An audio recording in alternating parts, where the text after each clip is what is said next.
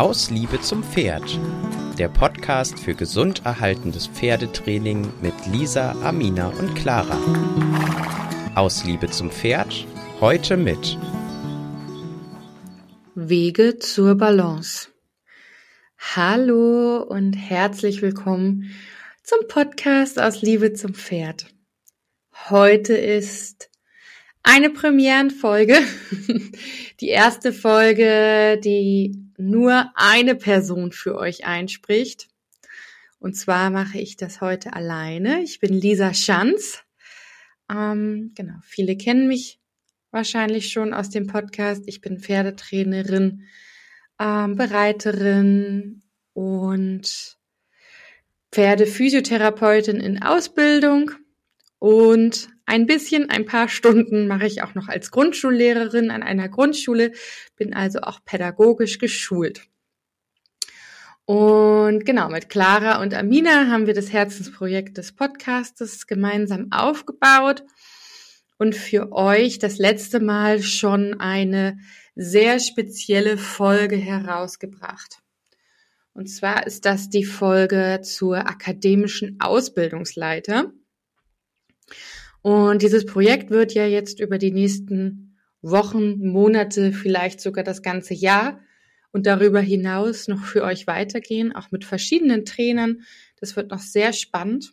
Aber zwischendurch möchten wir auch immer wieder Folgen bringen, ähm, die davon ab noch über den Tellerrand drüber hinausschauen, was die akademische Reitkunst ja sowieso schon macht.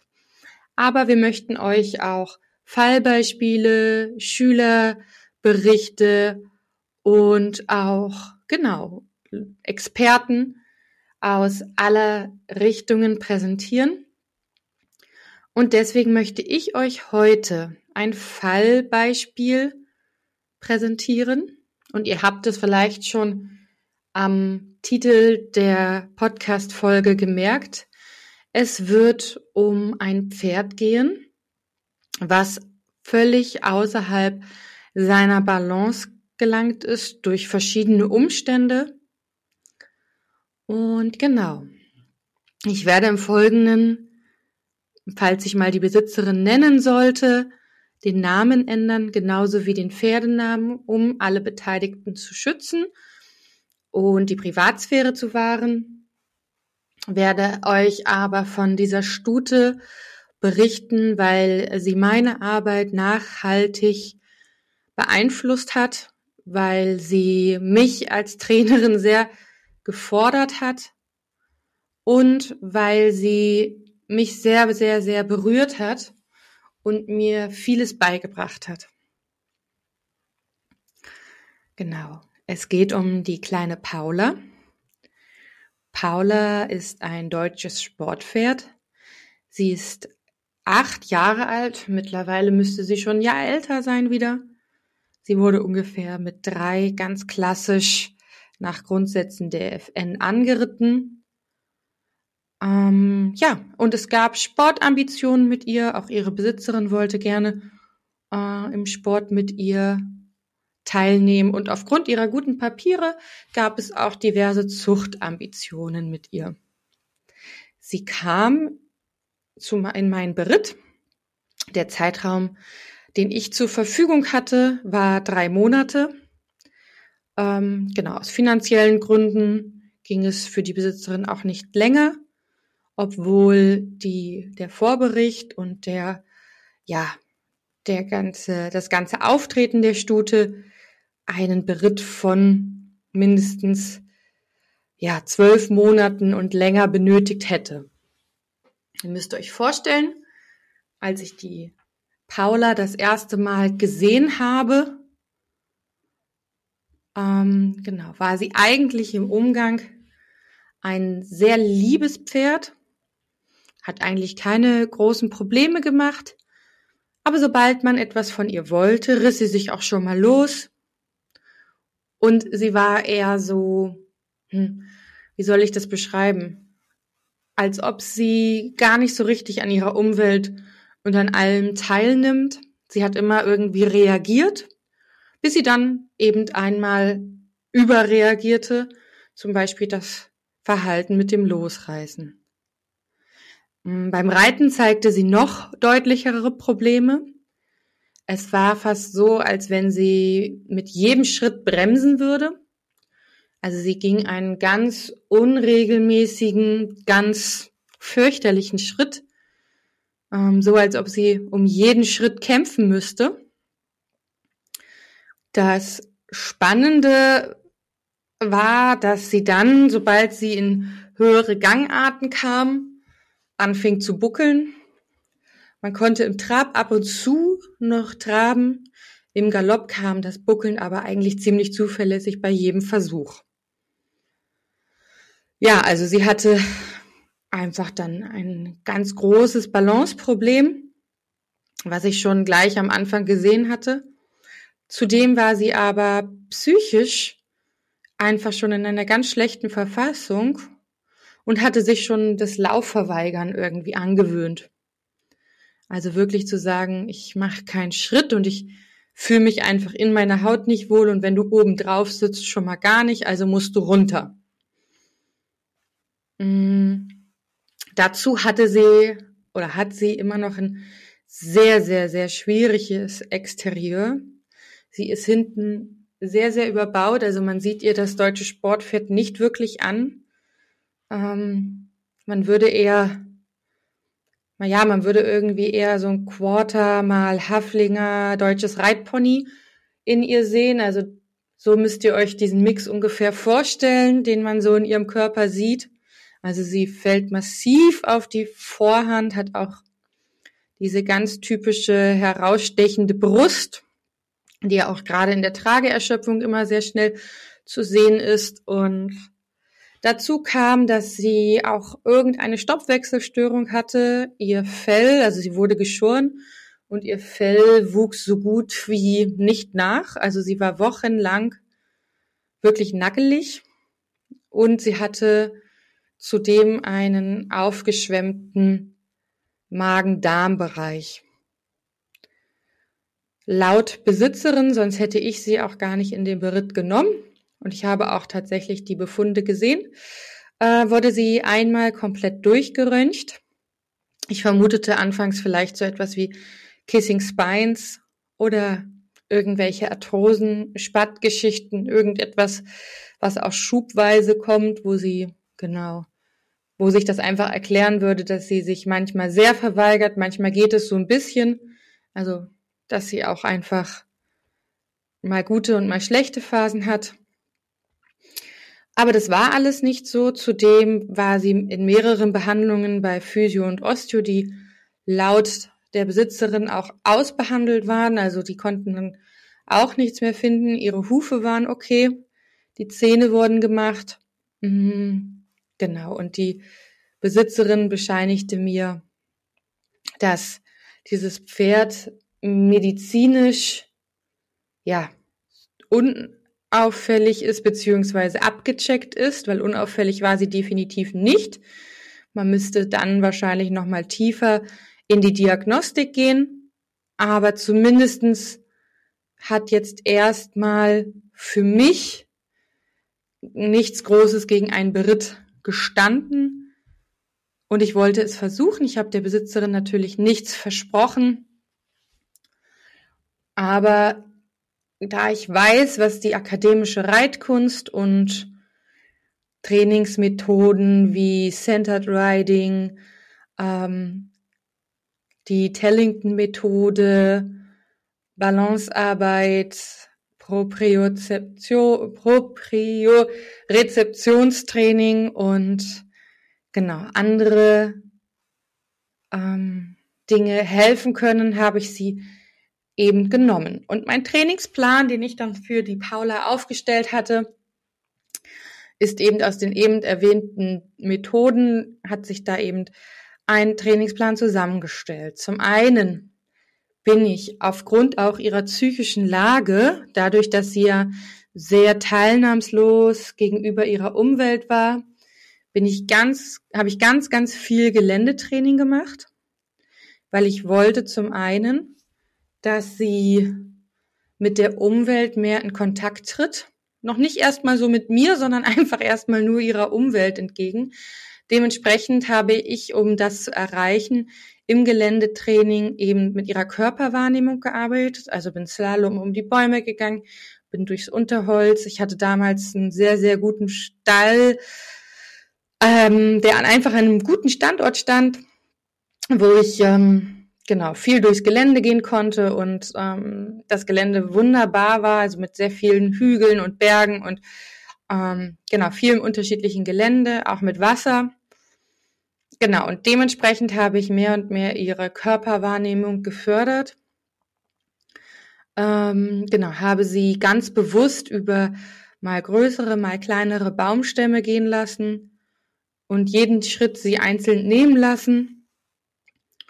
Und mehr und mehr habe ich dadurch gemerkt, wie sie wieder in ihrem Körper ankam, wie sie, ja, wie sie die Umwelt anfing wahrzunehmen, wie sie vor allen Dingen auch Strategien entwickelte, um zum Beispiel durch Slalom oder durch enge Gassen oder auch unebene Böden du durchzukommen oder rüberzukommen.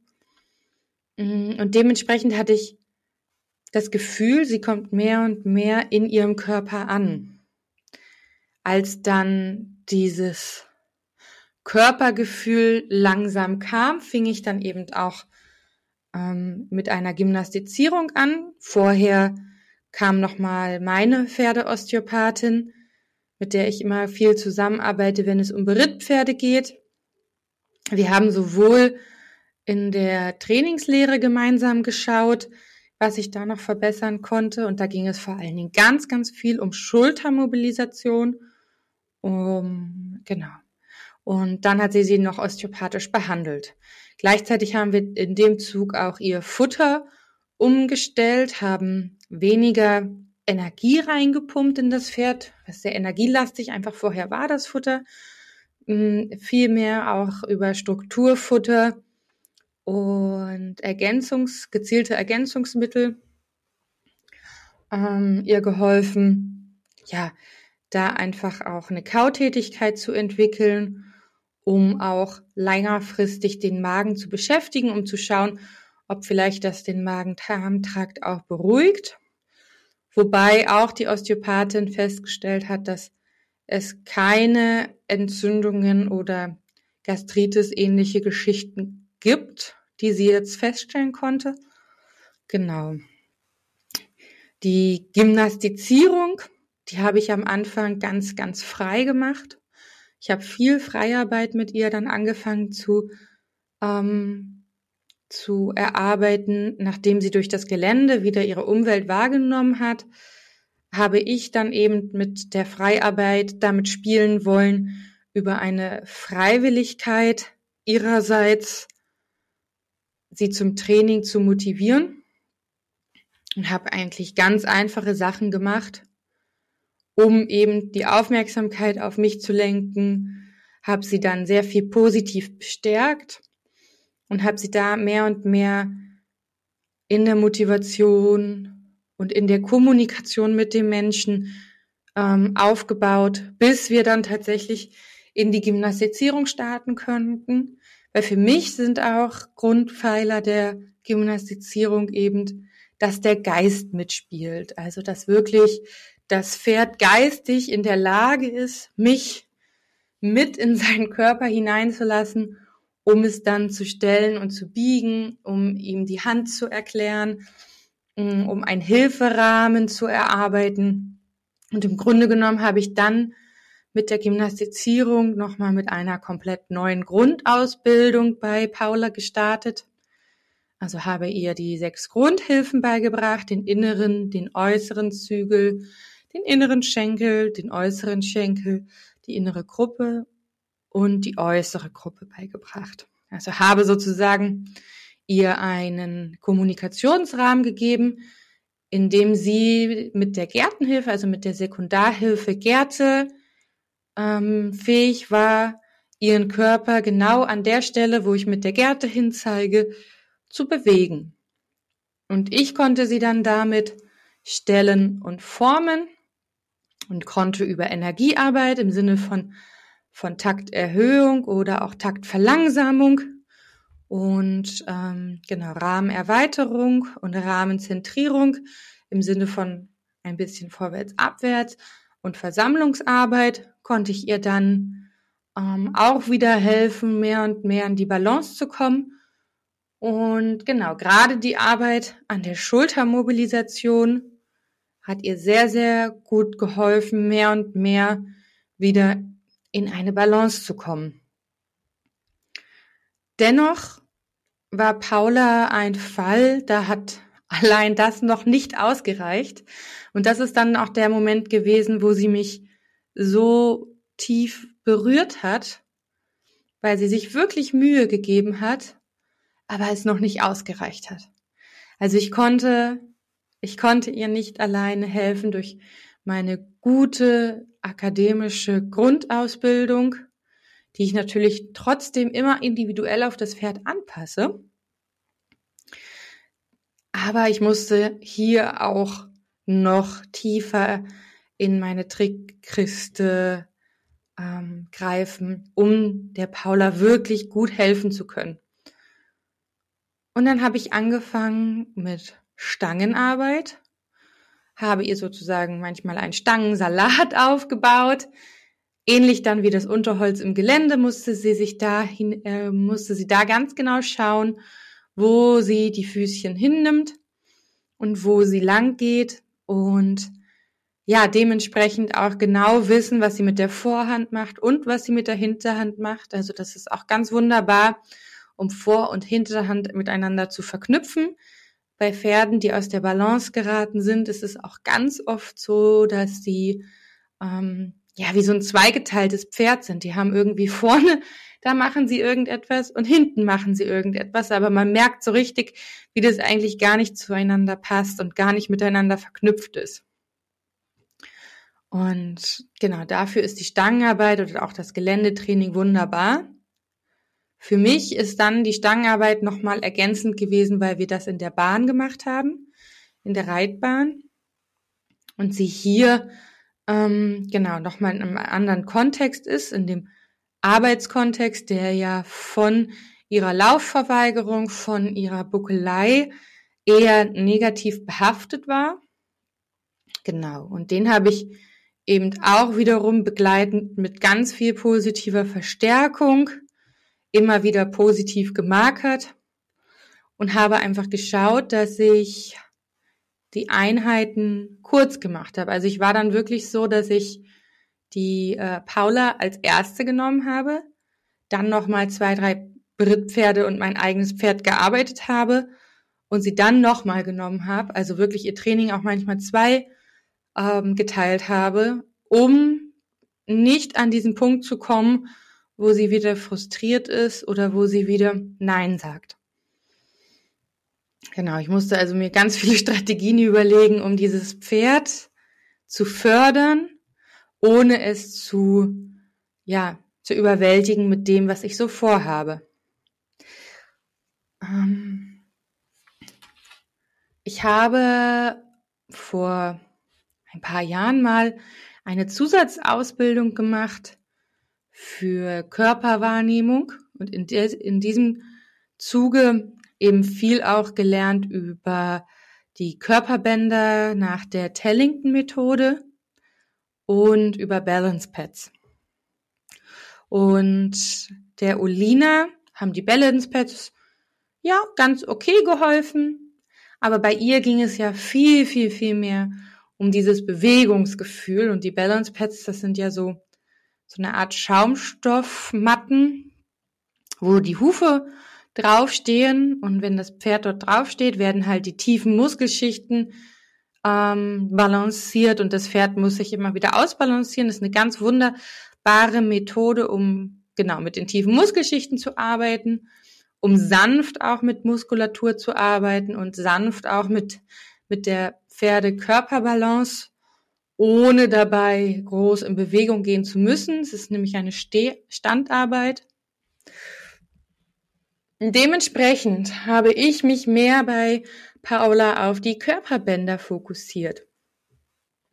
Und die haben wirklich nochmal einen großen, großen Unterschied gemacht. Ich habe ja anfangs erzählt, dass die Paula so von hinten nach vorne gekippt ist, ähm, von ihrem Exterieur. Und da habe ich dann anfangs viel, viel mit dem Schulterband gearbeitet. Also das ist ein ähm, Band, das wird so, so um die Schulter herum gebunden, so ein elastisches, elastisches Band. Und dementsprechend wird das Pferd an dieser Stelle eingerahmt und die Nerven werden dort stimuliert und das Pferd kann sich dementsprechend dort richtig wahrnehmen. Und es hat wirklich dazu geführt, dass sie die Schulter und den Rumpf viel, viel besser anheben konnte. Ähm, ja, und sich dort einfach viel besser wahrnehmen konnte. Ich werde jetzt hier nicht ganz so tief reingehen in die Körperbänder-Thematik. Dazu haben wir eine Podcast-Folge mit einer Tellington-Trainerin schon aufgenommen. Da könnt ihr mal in den vorigen Folgen gucken. Einführung in die Tellington-Arbeit oder in die Tellington-Methode. Genau, die Folge hört euch gerne an. Da findet ihr etwas tiefgehender noch zur Thematik Informationen. Genau, nach dem Schulterband habe ich dann einfach nochmal das Ganzkörperband verwendet, also die acht, die um Brust und Gruppe rum herum gewickelt wird. Und das war auch nochmal ein Schlüssel, um diesem Pferd eben ein Gesamtkörperverständnis wahrzunehmen, weil ihr müsst euch vorstellen, wenn man das Pferd dann von vorne nach hinten einmal mit den Bändern verschnürt, ist, also einschnürt, verschnürt, das hört sich alles so bewegungs, ähm, bewegungseinschränkend an, aber es schränkt die Bewegung tatsächlich nicht ein. Es verbindet sozusagen die Gruppe mit der Schulter und allem dazwischen.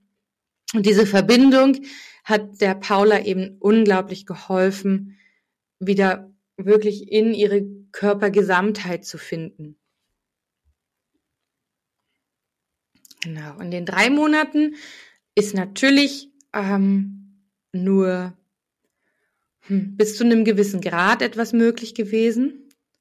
Aber unsere Erfolge waren auf jeden Fall eine deutliche Verbesserung der Körperwahrnehmung und der Balance. Dann eine Motivation, eine Stärkung des Geistes und wieder, hm, ja, ich würde schon fast sagen, aus ein Pferd aus der Depression zu holen, also wirklich wieder am, ähm, am Umweltgeschehen teilhaben zu lassen, wieder Interesse am Menschen, an der Kommunikation zu haben. Und genau, wieder ein positives Pferd zu sein. Also einfach mal buckelnd über die Wiese zu laufen oder sich in der Herde wohlzufühlen, auch in der Herde mal einen höheren Stand einzunehmen, weil es sich einfach besser fühlt, weil es sich einfach stärker fühlt, weil es einfach mehr da sein möchte. Und tatsächlich, ähm, da bin ich gar nicht jetzt so viel drauf eingegangen, aber natürlich hat sich die Rittigkeit auch extrem dadurch verbessert. Hm, ich war jetzt noch nicht im Galopp. Da gehört für mich einfach viel, viel, viel dazu, bis ich Pferde in den Galopp hineinreite. Für mich ist das auch gar nicht so enorm wichtig anfangs, sondern für mich ist es erstmal wichtig, dass es einen flüssigen Trab gehen, äh, einen flüssigen Schritt gehen kann, dass der Rückenschwung dreidimensional mitschwingt, dass das Nicken des Kopfes, des ähm, Genickes, des Halsbereiches frei und gleichmäßig ist und dass das Pferd einfach wieder fähig ist, in eine Körperhaltung zu gehen, in der man in Richtung richtiger Tragfähigkeit sprechen kann und vor allen Dingen auch trainieren kann. Also, dass sich das Pferd in den Hilfen ähm, einrahmen kann, dass ich dem Pferd einen Rahmen geben kann, in dem es sich gerne bewegt und wir einfach das, was wir am Boden erarbeitet haben, in den Sattel mit hineinnehmen können. Und genau, das war tatsächlich der Fall. Und ja, man muss dann ehrlicherweise sagen, dass die Mechanismen sich natürlich nicht ähm, in den drei Monaten komplett gelöst haben. Ich könnte mir vorstellen, dass sie das Buckeln in höheren Gangarten auch noch zeigt. Ähm, aber ihr müsst euch vorstellen, ich habe bei dem Pferd so wenig erwartet, weil sie so einen schlechten ähm, Anfangsstart Start hatte. Also einfach wir irgendwie bei minus zehn angefangen haben und ich maximal gedacht habe, und das war schon schön, ähm, dass wir auf so null kommen, beziehungsweise ja einfach irgendwie zu einem Punkt, wo ich sagen kann, hm, ähm, irgendwie läuft sie wieder ein bisschen flüssiger, irgendwie macht sie wieder ein bisschen besser mit.